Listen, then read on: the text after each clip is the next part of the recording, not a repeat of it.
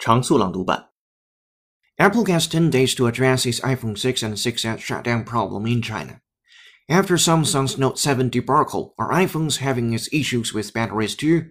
The China Consumers Association has asked Apple to investigate into a sudden shutdown problem associated with iPhone 6 and iPhone 6s in China.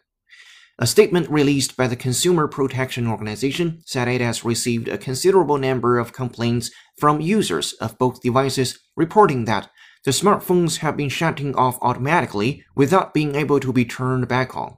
The stated problem involves models of 6 and 6S iPhones shutting down automatically while on a 50% to 60% battery level. The sudden shutdown often happens after a system upgrade and when in a room temperature or cooler environment.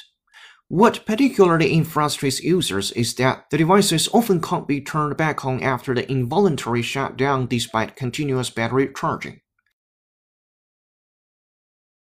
And most people are heterosexual. There's a considerable amount that varies cross-culturally of people who are bisexual.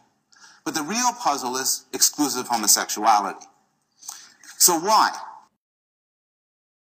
And most people are heterosexual. There's a considerable amount that varies cross-culturally of people who are bisexual. But the real puzzle is exclusive homosexuality. So why? Plato wrote the dialogues as a kind of learning device, as a tool to help the reader get better at doing philosophy. Plato wrote the dialogues as a kind of learning device, as a tool to help the reader get better at doing philosophy.